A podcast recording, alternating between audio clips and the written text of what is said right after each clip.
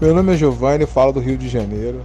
Eu tô, eu tô na companhia do episódio. Gostaria de mandar um abraço para toda a galera do grupo do Arquivo da Marina. Valeu!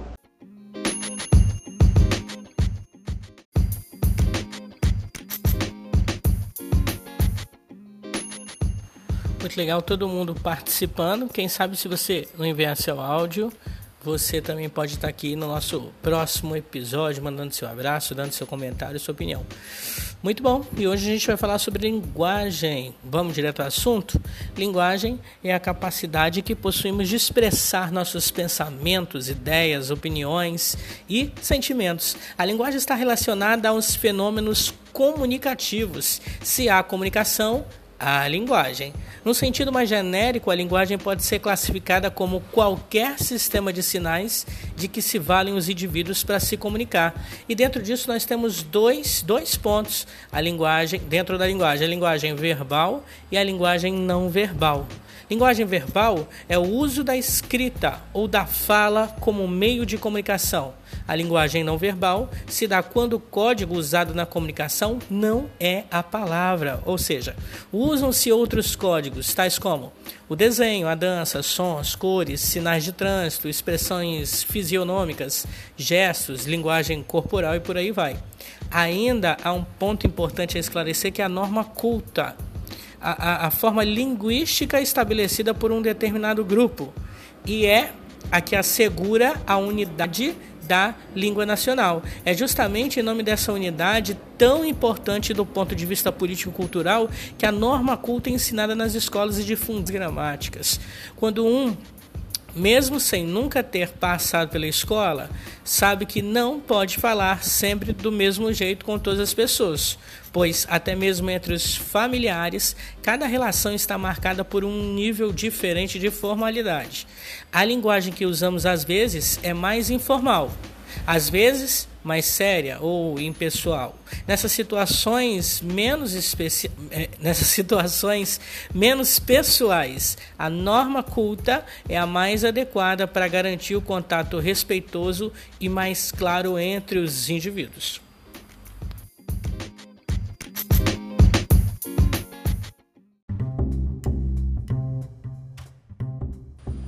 Língua popular sendo mais espontânea, criativa, a língua popular se afigura mais expressiva e dinâmica. Por exemplo, tô preocupado, linguagem popular. Tô grilado, gíria, limite da língua popular. Existem, portanto, vários níveis de linguagem e dentre estes níveis destacam-se a importância, o culto e o cotidiano. Já fizemos referência aí falando sobre esses detalhes. Não devemos confundir língua com escrita, pois são dois meios de comunicações distintos. A escrita representa um estágio posterior de uma língua. Podemos então dizer que a língua falada é mais espontânea, abrange a comunicação linguística em toda a sua totalidade. Além disso, é acompanhada pelo tom de voz, pelas mudanças na fisionomia e até mesmo por mímicas e gestos. É por isso que você escolheu estudar por áudio, que você aprende melhor ouvindo e por aí vai. Cada um tem seu jeito. E tem aqueles que gostam de ler, também aprendem através de um livro. Aí vem a linguagem escrita.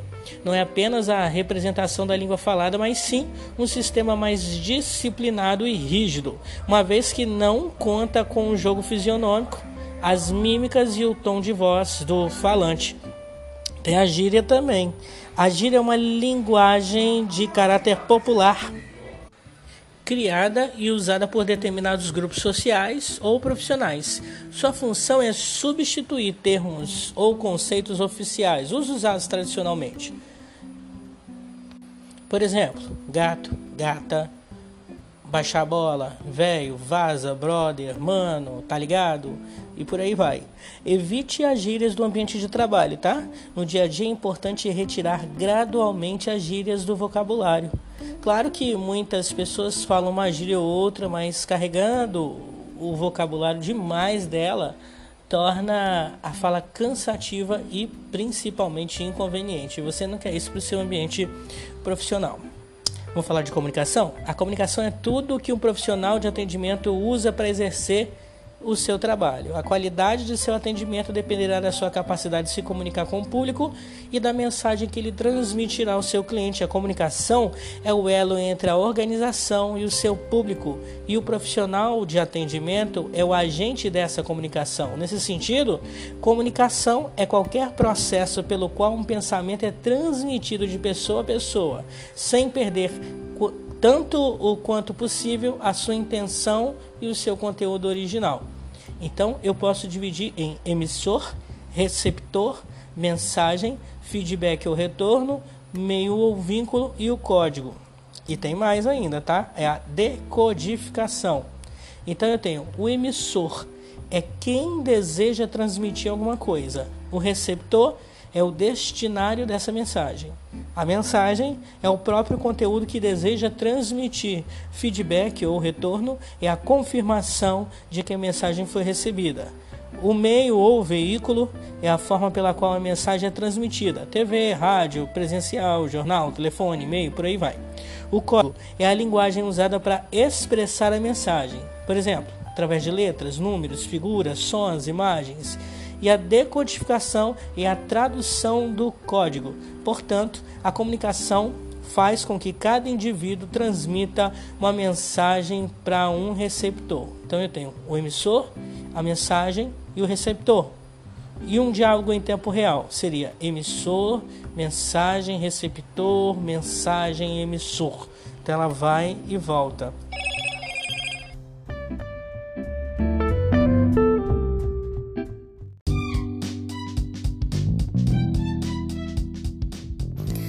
Chega aquele momento que a gente começa a responder as perguntas. Pergunta: quem é o cliente interno? Resposta: são todos os colaboradores, empregados, estagiários, menor aprendiz, prestador de serviço. Esse é o, o cliente interno.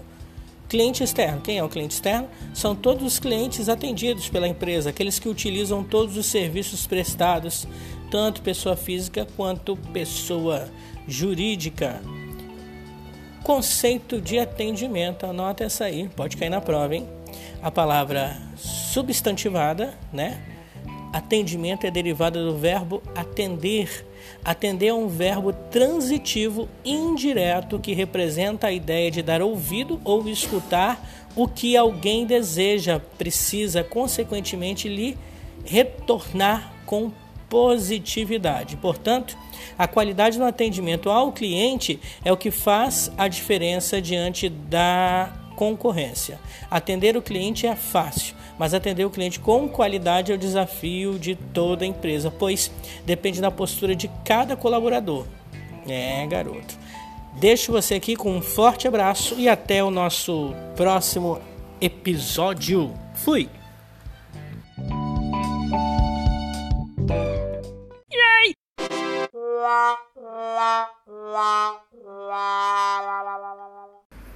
Ainda tá com dificuldade de entender o conteúdo?